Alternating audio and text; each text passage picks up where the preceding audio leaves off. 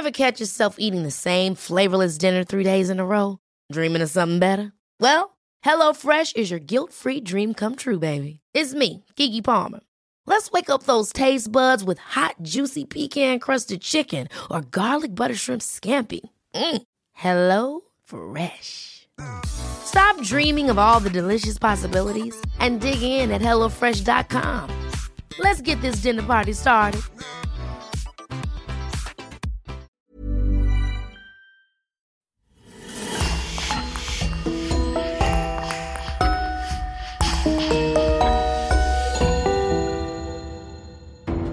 Bonjour et bienvenue pour une nouvelle affaire criminelle.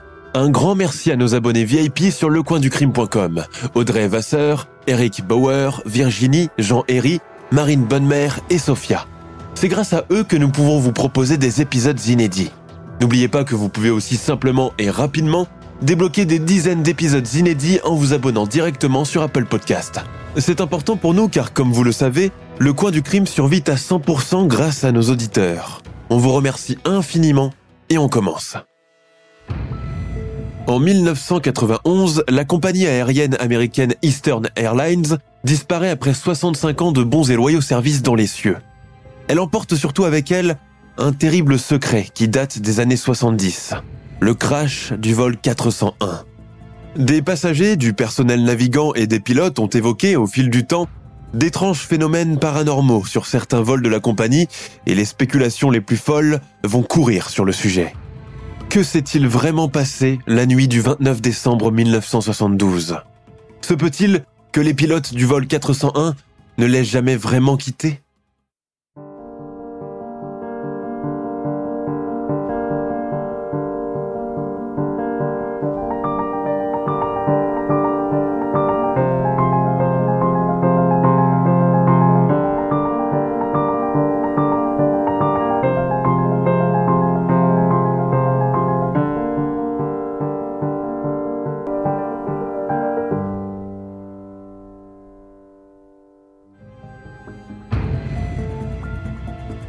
Aéroport international John Fitzgerald Kennedy, États-Unis. 29 décembre 1972. L'arbre de Noël géant, vêtu de ses plus beaux atouts, trône au beau milieu du terminal C. Il restera là une dizaine de jours encore avant d'être emporté par le camion de la société d'événementiel, comme chaque année. Dehors, un vent glacé souffle sur les pistes d'atterrissage. L'hiver s'installe à New York et des chutes de neige sont prévues pour les prochains jours. Il fait déjà nuit et les passagers du vol 401 de la compagnie Eastern Airlines sont assis sur les bancs de la grande salle d'attente chauffée du terminal. En attendant le début de l'embarquement, certains fument autour de tasses de café ou achètent des souvenirs dans des boutiques duty-free. Guimauve, parfums, chocolat, peluches en forme de reine et de lutin, livres, etc. Une douce odeur de pancakes à la cannelle et de chocolat chaud au marshmallow flotte dans l'air, car, même si la nouvelle année est dans deux jours, on n'arrive pas toujours à se défaire de l'atmosphère de Noël qu'on aime faire durer le plus possible. Voyager au bord de la mer en plein hiver est une tradition purement nord-américaine. Pour certains, hors de question de déroger à la règle. Si les destinations ne manquent pas, on privilégie l'endroit où on a ses habitudes. Le Mexique Trop loin, trop cher et un peu risqué. L'Europe C'est pour l'élite en quête de monuments historiques et de cuisine gastronomique. Il reste donc la Floride avec son climat subtropical tout au long de l'année qui permet le dépaysement complet sans avoir à changer de pays ou se ruiner. Des opérateurs touristiques ont bien flairé l'affaire et proposent chaque année des packages tout compris à la classe moyenne new-yorkaise, dans des hôtels le long du littoral. Au bout d'une dizaine de jours, ces mêmes personnes rentrent chez eux bronzées, bien déterminées à attaquer la nouvelle année.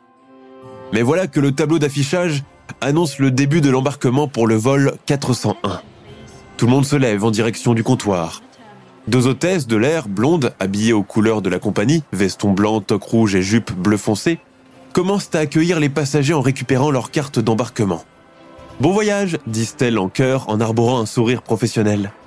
Pour occuper les enfants durant le vol, on distribue des cahiers de coloriage et des crayons de couleur, ainsi que des doudous à l'effigie d'Eastern Airlines. L'avion commence graduellement à se remplir de ses passagers, encore vêtus de leurs lourds anoraks, leurs gants et leurs bonnets, ravis de savoir que, Bientôt, ils troqueront tout cela contre maillot de bain, écran total, cocktail et lunettes de plage. À présent, une petite présentation de l'avion s'impose. Les avions d'Eastern Airlines sont réputés pour être parmi les plus modernes, les plus performants et les plus confortables de ce qu'on peut fabriquer dans les années 60-70. La coqueluche de la compagnie, le Lockheed 1011 Tristar, numéro de matricule N310EA, a été mise en service depuis quelques mois seulement. Jusque-là, il a totalisé près de 985 heures de vol sans une seule égratignure, rencontrant à chaque fois un franc succès. Ses atouts techniques sont nombreux. Doté de trois réacteurs, dont deux sous les ailes et un autre à l'arrière, il peut dans tous les cas décoller, même quand l'un des réacteurs tombe en panne. La capacité du L-1011 est de 400 passagers au total, mais ce soir-là, seulement 176 sont à son bord. Les rangées en largeur, quant à elles, accueillent jusqu'à 8 passagers. Il comporte, entre autres, deux étages communiquant par le biais de deux petits ascenseurs. Au premier se trouvent les passagers et au deuxième, situé à l'arrière de l'avion, se trouve la cuisine de service qui est assez grande, équipée de plusieurs fours, frigos, couverts et matériel électroménager dernier cri. Un peu plus au fond se trouve également une cabine aménagée spécialement pour le personnel navigant souhaitant se reposer. Alors que l'ensemble des passagers est bien installé, que les ceintures sont bien bouclées, l'un des ingénieurs de bord effectue un dernier checking avant de disparaître dans le cockpit. À cet instant, une voix basse avec un fort accent du Nord se fait entendre dans les haut-parleurs. Toute l'équipe de la compagnie Eastern Airlines vous souhaite de joyeuses fêtes de fin d'année et la bienvenue à bord dans son avion Lockheed 1011 du vol 401, au départ de New York et en direction de Miami. Ici votre commandant de bord, Robert Loft. Il est exactement 21h et la température extérieure est de 3 degrés Celsius. Notre voyage sera d'une durée de 3h10 et nous atteindrons une altitude de croisière de 11 000 pieds. Les températures attendues à Miami varieront entre 20 et 24 degrés Celsius. Notre équipage commercial sera là pour veiller à votre sécurité, etc. L'avion s'achemine vers la piste de décollage. Les passagers, accoutumés à prendre l'avion, gardent un air serein, tandis que pour d'autres, c'est le baptême de l'air qui s'annonce et on les voit déjà crispés, les mains serrées sur les accoudoirs, le visage pâle, tenant bon. Dix minutes après le décollage, l'avion commence à effectuer sa montée. Loin, en contrebas, l'aéroport JFK n'est plus qu'un petit point lumineux dans la nuit. Au bout d'un moment, l'avion se stabilise et les passagers peuvent enfin détacher leur ceinture et profiter du voyage. Pas de repas servi à proprement parler, mais du café, du coca, des chips et des biscuits secs sont distribués à volonté par deux hôtesses poussant un énorme chariot. Un distributeur de revues, de cigarettes et d'alcool est également mis à leur disposition. Toutes les deux rangées s'alignent les cendriers pour les fumeurs, c'est-à-dire l'écrasante majorité. Il faut rappeler que nous sommes en 1972. Voilà une demi-heure qu'on a quitté New York. Dans le cockpit, aux commandes, se trouve le capitaine Robert Bob Loft, 55 ans, 30 000 heures de vol à son actif. Originaire du Michigan, ancien vétéran et pilote de ligne dans l'armée de l'air américaine, c'est un homme mince, grave, le regard alerte et la mine concentrée. Il est assis sur le siège gauche. À sa droite se trouve le sous-officier et copilote Albert John Bert Stockstill, 39 ans, avec 6000 heures de vol à son actif. Il est brun, il a la mine agréable et est content d'être aux commandes de cet avion qu'il chérit tant. Puis il y a Don Repo, mécanicien de vol, 51 ans, environ 17 000 heures de vol. Italo-américain, ancien vétéran du Vietnam, il ressemble à ces garagistes du Queens avec son parler populaire et ses gestes animés. Le quatrième siège, présent uniquement dans les vols de cette compagnie, est occupé par un certain Angelo Donadeo, deuxième mécanicien de vol, 47 ans. Les cockpits des nouveaux modèles de Tristar sont assez larges, et Donadeo a embarqué sur ce vol uniquement pour aller intervenir sur un autre avion en panne en Floride. Le personnel navigant commercial, quant à lui, compte 10 autres personnes, dont un ingénieur de bord, des hôtesses de l'air et des stewards. Tous les pilotes d'Eastern Airlines sont réputés pour être excellents et Bob Loft passe pour être l'un des plus expérimentés. En somme, toutes les conditions sont réunies pour que le voyage se passe le plus sereinement possible. Pendant les deux heures qui suivent, L'ambiance est à la détente et les conditions climatiques semblent ne présenter aucune difficulté. Dans les rangées, certains passagers somnolent, tandis que d'autres écoutent de la musique, grignotent des biscuits, lisent ou regardent un film. Le voyage est d'ailleurs tellement agréable que l'un des passagers prend du papier et un stylo, résolu à écrire une lettre à la compagnie d'Eastern Airlines pour la féliciter et la remercier des bonnes conditions de vol, du confort des sièges et du dévouement de son équipage. Sa lettre finie, il la plie soigneusement et la range. Il compte aller la poster dès son arrivée à Miami. certains passagers relisent pour la énième fois le contenu de leur dépliant de package acheté auprès des opérateurs touristiques. Imaginant déjà le déroulement des prochains jours entre bronzettes sur le sable blanc, baignade et partie de bridge en soirée. C'est vrai qu'il y a des alligators en Floride? demande un enfant les yeux grands ouverts. Oui, mais pas à la plage, c'est plutôt dans les marécages qu'on peut les trouver, explique patiemment son père. Plus qu'une trentaine de minutes pour arriver à destination. Certains peuvent d'ailleurs apercevoir, de loin, les lumières de la ville de Miami. On arrive, dit avec excitation une jeune adolescente à sa mère. Il est environ 23h30 quand le commandant de bord voit apparaître les lumières de l'aéroport international de Miami, appelé plus communément MIA. Le copilote établit alors le premier contact avec la tour de contrôle pour fournir leur indicatif radio. Ici le copilote Albert Stockstill à bord du Lockheed 1011 en provenance de JFK New York et à destination de MIA, numéro de vol 401. Une minute du point novembre, 11 000 pieds d'altitude. À vous, la tour de contrôle. Bien reçu, ici la tour de contrôle de l'aéroport international de Miami, latitude 2547-26N. Température extérieure 23 degrés Celsius, ciel clair.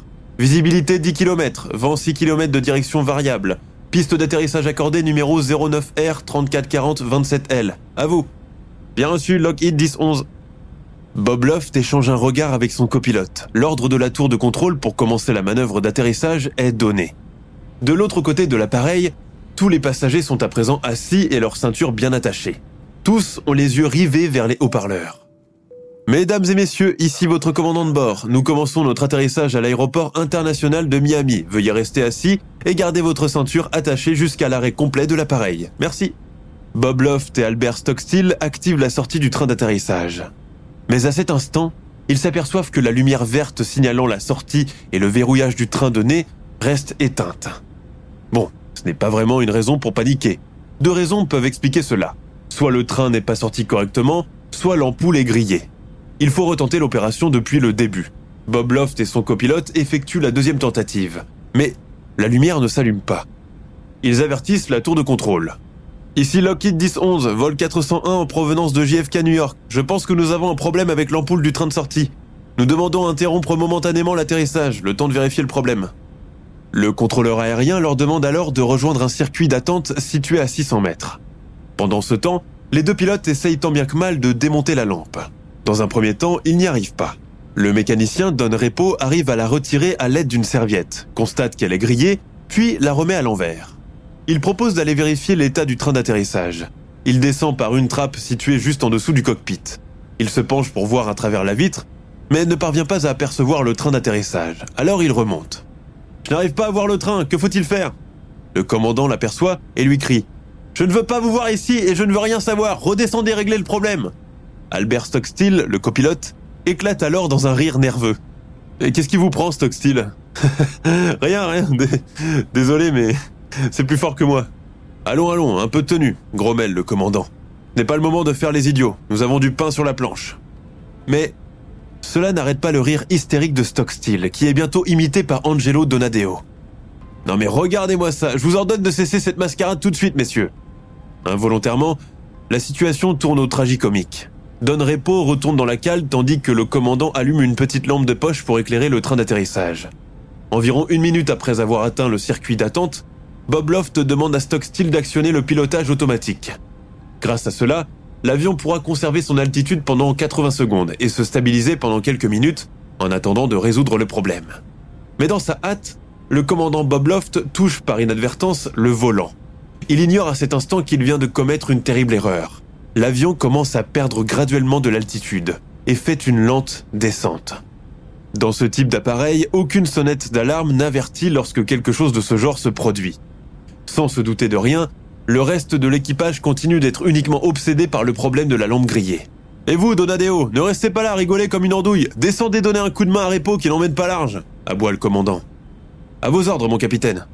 Don Repo est rejoint à cet instant par son collègue, qui voyage en tant que simple passager. Pendant ce temps, dans la tour de contrôle, le contrôleur remarque sur son radar que l'appareil n'est plus qu'à 900 pieds du sol et qu'il est hors de toute zone d'atterrissage. Au lieu de s'aligner face à la piste, il est en train de s'éloigner dangereusement en prenant le sens opposé. Mais que font-ils? 900 pieds est une distance très basse, même pour les petits avions. Pour une raison inconnue, le contrôleur n'alerte pas l'équipage sur sa position. Quand il les appelle, il se contente juste de dire cette phrase. Lockheed 10-11, ça va chez vous Quelques secondes plus tard, il reçoit une réponse. Oui, tout va bien, nous nous apprêtons à tourner. Bien reçu, je vais vous demander de tourner maintenant au cap 180. Pendant ce temps, l'avion continue sa chute, perdant au passage 75 mètres d'altitude, suffisante pour déclencher l'alarme sur le tableau de bord du mécanicien Don Repo. Mais celui-ci se trouve toujours sous la trappe pour tenter de réparer le problème de la lampe. Il ne l'entend pas sonner. Lorsque Stockstill se retourne enfin vers le tableau de bord pour activer le cap 180, il remarque que l'alarme de son altimètre vient de se déclencher spontanément. Pire, elle affiche le chiffre 0. Non, c'est pas possible. L'avion a déjà perdu 100 mètres d'altitude. À ce moment, il ne reste plus que 7 secondes pour agir. Seulement 7 secondes, mais qui peuvent tout changer. Hélas, le copilote Stockstill fait un blocage mental. Alors qu'il reste encore une chance pour sauver la situation, il n'en fait rien. La boîte noire qui contient les échanges vocaux des membres de l'équipage enregistre cette dernière phrase qu'il prononce. Mais qu'est-ce qu'on a fait avec l'altitude? Le commandant jette un coup d'œil sur l'altimètre. Le temps de réaliser ce qui se passe, le bout de l'aile gauche vient déjà toucher le sol, les faisant sursauter sur leur siège. Dès lors, les choses se précipitent. L'équipage est complètement tétanisé et plus capable de manœuvrer. La situation devient hors de contrôle. Puis, c'est au tour du réacteur gauche de gratter le sol et de s'arracher, dans un fracas de métal et de plastique. Baissez-vous, baissez-vous Capitaine, je vois plus rien y a plus de lumière le temps que les quatre hommes comprennent enfin ce qu'il se passe, il est déjà trop tard. Du côté des passagers, c'est la panique totale. Ceinturés à leur siège, ils se sentent tangués dangereusement. Mais qu'est-ce qui se passe? hurle un homme. Ne bougez pas, tâchez de rester calme. Le commandant est en train de résoudre le problème, dit une hôtesse de l'air, la voix tremblante. Elle va pourtant rejoindre sa collègue pour mettre sa ceinture. Tout à coup, l'avion est plongé dans le noir. Les cris des voyageurs redoublent. Nous sommes en train de faire une chute libre Oh Seigneur crie une femme en s'accrochant à sa fille. Dans la tour de contrôle, on tente désespérément de joindre l'avion qui ne donne plus aucun signe de vie. Lockheed 10-11 Lockheed 10-11 Est-ce que vous m'entendez? Lockheed 10-11, faites-moi un signal si vous m'entendez Mais rien. L'avion a complètement disparu du radar.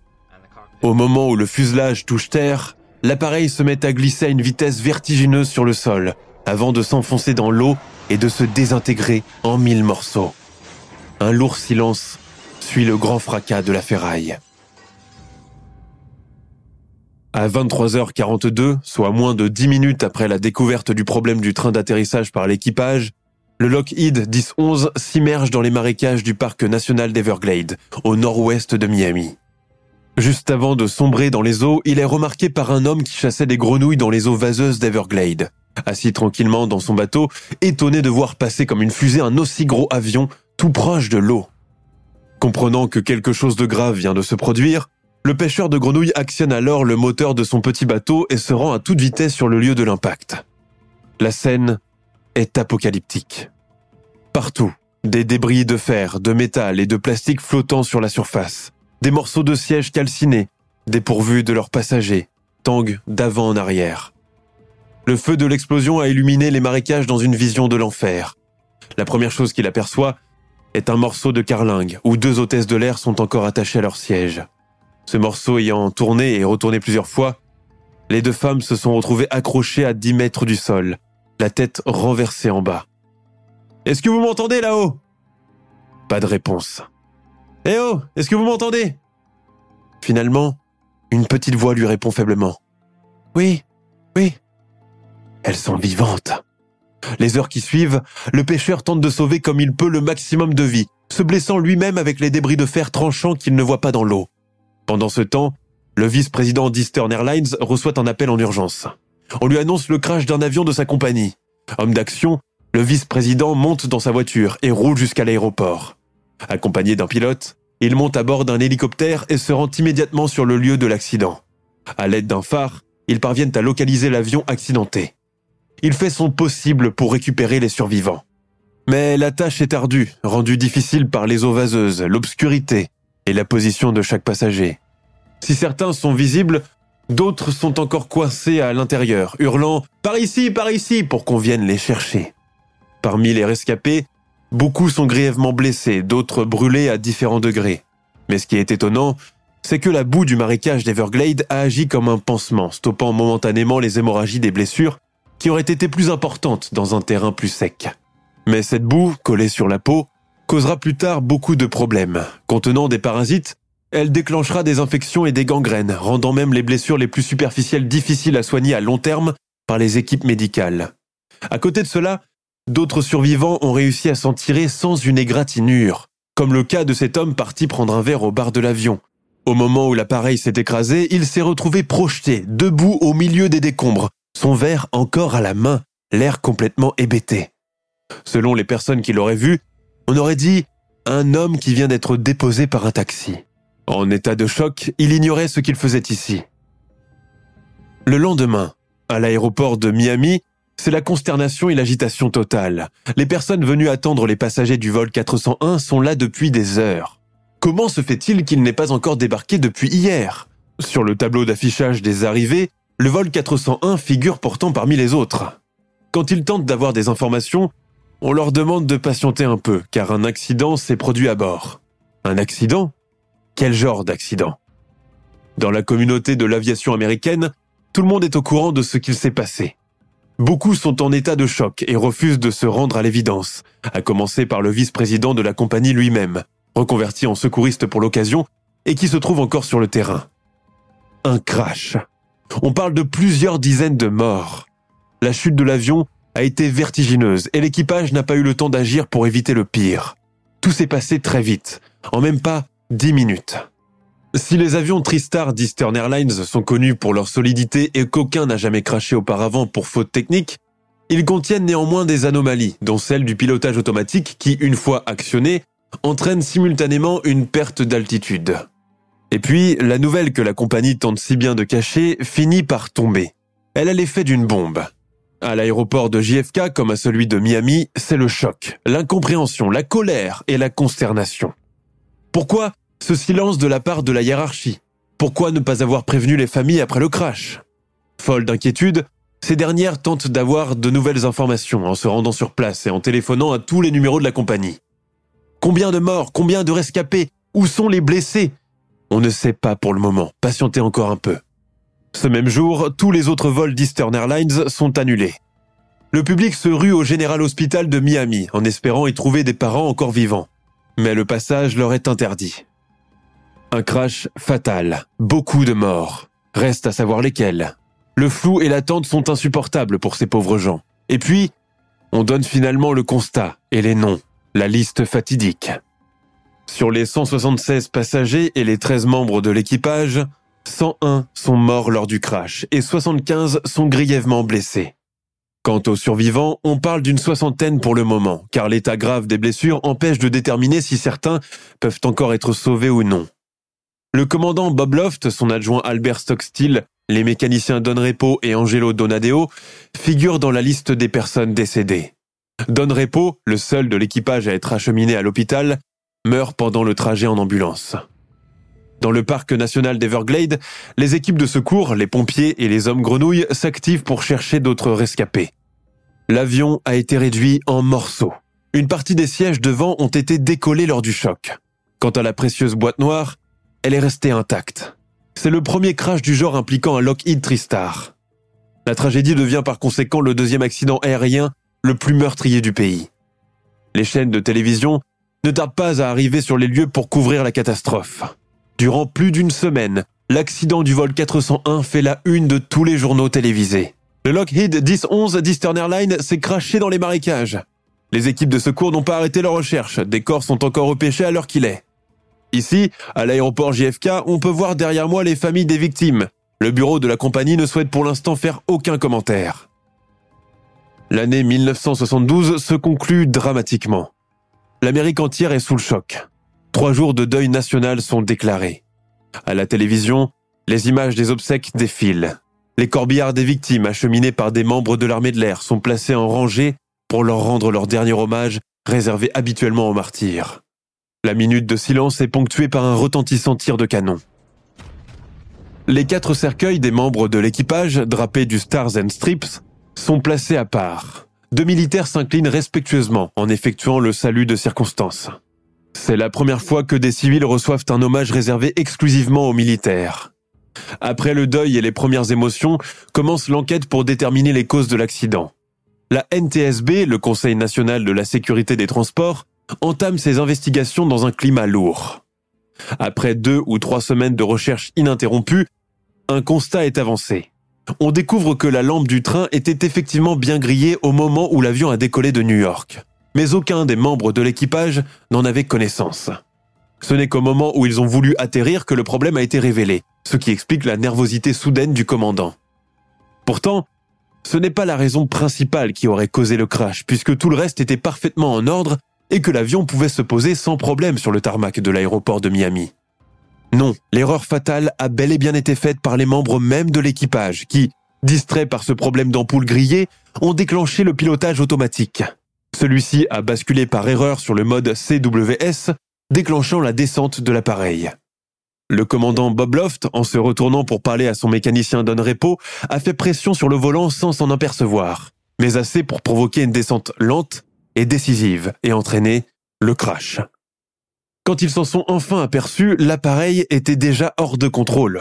Il était déjà trop tard pour effectuer une remontée car ils avaient beaucoup trop perdu en altitude, ni même pour aller se positionner dans le circuit d'attente, comme l'avait suggéré la tour de contrôle de l'aéroport de Miami.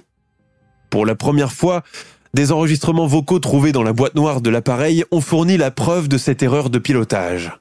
L'échange verbal musclé, les rires nerveux du copilote, les éclats de voix du commandant attestent de cette mauvaise gestion. Quelques mois plus tard, suivant la catastrophe, Eastern Airlines reprend son activité comme d'habitude. Sur l'épave du Lockheed 10-11, des pièces encore valides sont récupérées et utilisées dans d'autres avions de la compagnie. Après le choc de ce qui s'est passé, le souci actuel de la compagnie est de redorer son image de marque auprès du public. À l'occasion du premier vol interne post-accident, tous les billets sont bradés pour encourager les voyageurs à venir à bord des avions de la compagnie. Et petit à petit, comme dans la plupart de ces situations, les choses finissent par revenir à la normale. Le 3 mars 1973, soit près de trois mois après le crash du vol 401, le Tristar 318, un avion commercial d'Eastern Airlines, embarque ses passagers à l'aéroport de Denver au Colorado, en direction de Miami. Une heure avant le décollage, le pilote et son assistant descendent dans le cockpit pour y prendre place. À leur grand étonnement, ils y trouvent un homme en uniforme assis devant les commandes. Mais que veut dire cela? Que fait-il ici? S'est-il trompé d'appareil? Le pilote lui demande alors de décliner son identité. L'homme en uniforme ne répond pas. Les deux hommes échangent un regard inquiet, incapable de comprendre ce qui leur arrive. Et puis soudain, quelque chose de terrifiant se produit. L'homme en uniforme disparaît sous les yeux du pilote et du copilote, immobile et complètement terrorisé. Beaucoup trop bouleversés pour poursuivre le vol, ils en informent immédiatement leur hiérarchie. Ce jour-là, le vol est annulé. Pour la compagnie aérienne, ceci n'est que le début d'une longue série d'événements étranges, car quelques semaines plus tard, un fait tout à fait similaire se produit sur un autre vol commercial, toujours à bord du même appareil, soit le Tristar 318. Nous sommes alors en mai 1973, à l'aéroport de Chicago, où un vol est prévu en direction d'Atlanta. L'hôtesse de l'air est en train d'effectuer son checking, comme d'habitude. Quand elle remarque que le dernier passager figurant sur sa liste porte un uniforme de commandant de la compagnie. Intriguée, elle revérifie une seconde fois sa liste et s'aperçoit que le nom du monsieur n'y figure pas. Elle s'avance spontanément vers lui pour le lui demander. Monsieur, je suis désolé, mais votre nom ne figure pas dans ma liste de passagers. Il doit y avoir une erreur. L'homme, âgé de la cinquantaine, détourne le regard, reste silencieux et ne fait pas un mouvement. Pensant qu'il ne l'a pas entendu à cause du bruit de fond, elle redit sa phrase un peu plus proche de son oreille. Pas de réponse. Elle décide alors d'aller voir le pilote pour lui en parler. De toute façon, puisque l'homme porte un uniforme de commandant de la compagnie, le pilote doit sûrement le connaître. Ce dernier intrigué lui-même, va voir le passager pour tenter de trouver une solution. Mais dès qu'il l'aperçoit, il se fige sur place et devient blême. Effectivement, il le connaît, et même très bien. Il s'agit du commandant Robert Loft. Mais ce n'est pas possible. Le commandant est mort voilà près de deux ans de cela, lors du crash du vol 401. L'apparition disparaît. Le 11 novembre 1974, le vice-président d'Eastern Airlines embarque en première classe pour un voyage d'affaires. Normalement, comme indiqué sur son billet, aucun autre passager ne sera assis à côté de lui durant le voyage. Pourtant, à son grand étonnement, Il trouve là un homme, vêtu d'un uniforme de l'aviation, installé côté hublot. Quand il se retourne, le dirigeant de la compagnie le reconnaît tout de suite. Il s'agit encore une fois de Bob Loft, le pilote décédé du vol 401. L'apparition fantomatique ne dit rien mais reste là, à le regarder, avant de disparaître. Effrayé, l'homme va chercher une hôtesse de l'air pour lui en parler. Il ne fait aucun doute qu'il s'agit d'un phénomène paranormal qui sort de l'ordinaire. Ce qui se murmure dans les vestiaires des stewards est donc vrai. Toutefois, le vol est maintenu et la mésaventure du vice-président mise sous le sceau du secret. Mais pas pour très longtemps. Bientôt, le bruit commence à courir parmi tout le personnel navigant que des choses étranges se produisent dans les avions de la compagnie, surtout ceux équipés de pièces récupérées sur l'épave du Lockheed 10-11. Les fantômes de Bob Loft, puis celui du copilote Albert Stockstill et du mécanicien Don Repo sont vus pas moins d'une vingtaine de fois par les membres d'équipage d'autres avions Tristar. On raconte que ces apparitions sont très réalistes et les fantômes très ressemblants aux photos des défunts. À partir des témoignages recueillis, des histoires terrifiantes concernant Loft et Repo se mettent à circuler dans la communauté du transport aérien, générant la panique, même parmi les pilotes les plus chevronnés. Mais les apparitions les plus fréquentes ont lieu dans le Tristar 318. Le 18 mars 1974, une hôtesse de l'air, Faye Mary Weather, se rend dans la kitchenette de l'avion pour réchauffer un repas pour bébé. Alors qu'elle referme la porte du micro-ondes, un visage apparaît sur la vitre du four. Terrifiée, elle prend l'ascenseur pour remonter à l'étage et en informer une autre hôtesse, mais aussi l'agent de bord et le copilote. Ceux-ci, intrigués, décident de descendre tous les trois pour s'assurer de cela. Le visage est toujours là, à l'avant du four. Le copilote manque de tomber à la renverse. Ce visage, il le connaît très bien, puisqu'il s'agit de son vieil ami, Don Repo. Le pire, c'est que l'apparition s'anime, bouge, et va même leur parler. Prenez garde au feu dans cet avion, les prévient-il. Alors oui, on pourrait dire qu'il s'agit à ce moment-là d'une hallucination collective, mais le lendemain, de retour d'un voyage reliant Mexico à New York, un des moteurs de l'avion prend brusquement feu, obligeant l'appareil à atterrir de toute urgence dans l'aéroport de Los Angeles. Cet incident ne fait aucune victime. Le moteur est remplacé et il reprend son voyage pour arriver sans difficulté à sa destination finale. Environ un mois plus tard, un capitaine de vol et deux stewards affirment avoir vu et parlé avec Albert Stockstill juste avant le décollage, avant de le voir s'évaporer devant leurs yeux. Une passagère d'un autre vol a interpellé une hôtesse de l'air parce que son voisin, vêtu de l'uniforme de la compagnie, refusait de lui faire la conversation et ne semblait pas entendre ce qu'elle lui disait. Là aussi, il a disparu devant ses yeux, de ceux de l'hôtesse de l'air ainsi que des autres passagers, provoquant l'hystérie générale sur le vol. On pense qu'il s'agit du fantôme de Don Repo.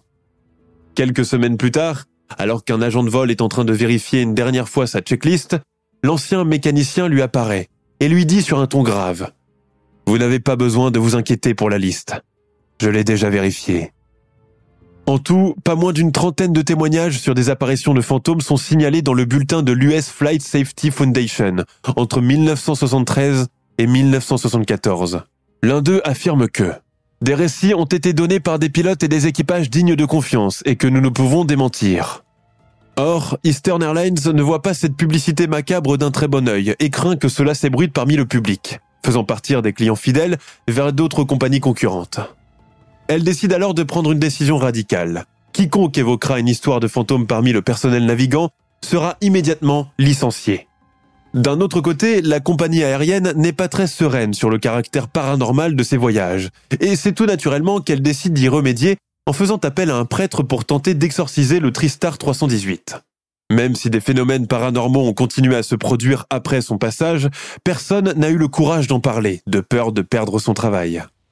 Quelques années plus tard, un journaliste d'investigation qui s'intéresse à l'affaire du crash du vol 401 depuis le début fait une découverte stupéfiante. Les pièces de l'épave qui n'ont pas été endommagées lors de l'accident ont toutes été récupérées et utilisées dans d'autres avions de la compagnie, principalement dans le Tristar 318, là où la plupart des apparitions ont été signalées. Parmi ces pièces figure un four micro-ondes, le même où l'hôtesse de l'air Faye Mary Weather a aperçu le visage de Don Repo. En apprenant cela, la compagnie émet une déclaration officielle où elle dément les rumeurs sur le fait d'avoir récupéré une quelconque pièce de l'épave. Le 18 janvier 1991, Eastern Airlines, qui appartenait entre autres au milliardaire et futur président des États-Unis Donald Trump, cesse définitivement son activité. La raison de cet arrêt ne sera jamais vraiment expliquée clairement. Toutefois, l'histoire des fantômes du vol 401 ne vont jamais cesser de la poursuivre. John J. Fuller, auteur du best-seller Le fantôme du vol 401, adapté en 1978 dans un téléfilm éponyme, connaît un succès planétaire. Pour les besoins de son livre, l'auteur a dû effectuer lui-même des enquêtes avec l'aide d'anciens membres d'équipage navigants. Il a aussi eu le privilège de prendre connaissance des messages vocaux enregistrés dans la boîte noire de l'épave du vol 401. L'un des derniers messages fut une question énigmatique d'Albert Stockstill. On a fait quoi avec l'altitude?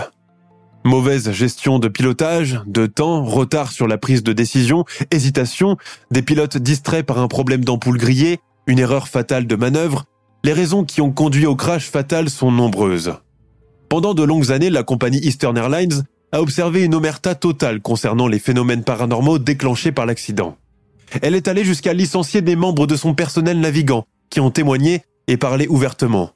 Ce même personnel d'Eastern Airlines a rapporté avoir vu la silhouette fantomatique du capitaine Loft à plusieurs reprises. Cet accident reste l'une des plus grandes catastrophes de l'aviation américaine, en raison de nombreux rapports de passagers survivants qui ont affirmé avoir vu des fantômes de ceux qui ont été tués dans l'accident, errant dans diverses parties des avions d'Eastern Airlines par la suite.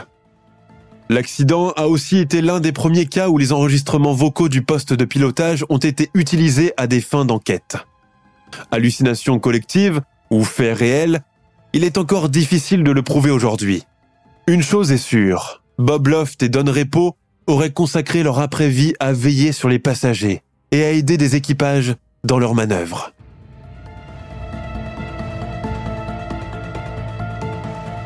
Nous sommes à la fin de notre émission du jour. N'hésitez pas à écouter les autres émissions du podcast et à prendre 5 secondes pour nous laisser un 5 étoiles sur iTunes. C'est vraiment très important pour nous. Vous pouvez aussi vous abonner pour ne pas rater les prochains épisodes et nous suivre sur Facebook pour nous en proposer de nouveaux. Merci et à bientôt.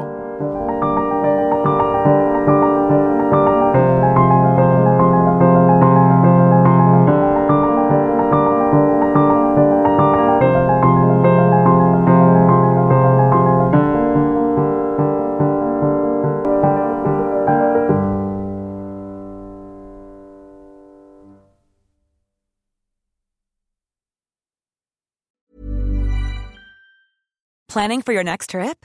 Elevate your travel style with Quince. Quince has all the jet setting essentials you'll want for your next getaway, like European linen, premium luggage options, buttery soft Italian leather bags, and so much more. And is all priced at 50 to 80% less than similar brands. Plus, Quince only works with factories that use safe and ethical manufacturing practices. Pack your bags with high-quality essentials you'll be wearing for vacations to come with Quince. Go to quince.com slash pack for free shipping and 365-day returns. Ever catch yourself eating the same flavorless dinner three days in a row? Dreaming of something better? Well, HelloFresh is your guilt-free dream come true, baby. It's me, Gigi Palmer. Let's wake up those taste buds with hot, juicy pecan-crusted chicken or garlic butter shrimp scampi. Mm. Hello Fresh. Stop dreaming of all the delicious possibilities and dig in at HelloFresh.com. Let's get this dinner party started.